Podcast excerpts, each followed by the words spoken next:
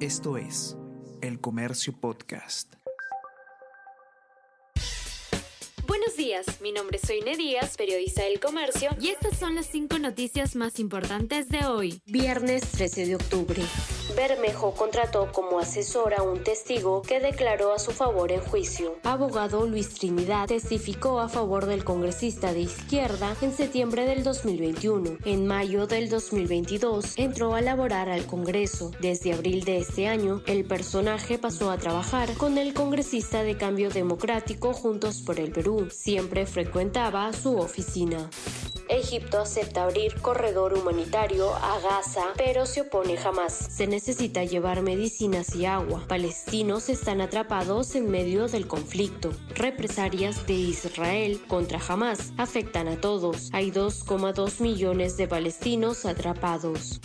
Recién hoy partirá de Roma hacia Tel Aviv el avión presidencial para evacuar a peruanos atrapados. La presidenta Dina Boluarte anunció ayer que el avión presidencial se trasladará hasta Tel Aviv para poder trasladar a los ciudadanos peruanos en Israel y sacarlos de la zona de conflicto tras los ataques de Hamas que han recrudecido el conflicto en la franja de Gaza.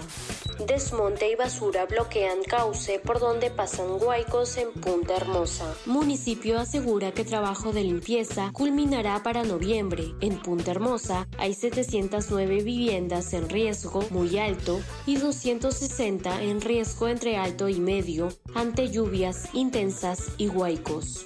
Sin fútbol ni ideas, el Perú de Reynoso cae 2-0 ante Chile. La bicolor estuvo desconcentrada y no tuvo orden en el partido jugado en Santiago. El próximo martes 17 recibe a la poderosa Argentina en Lima. El Comercio Podcast.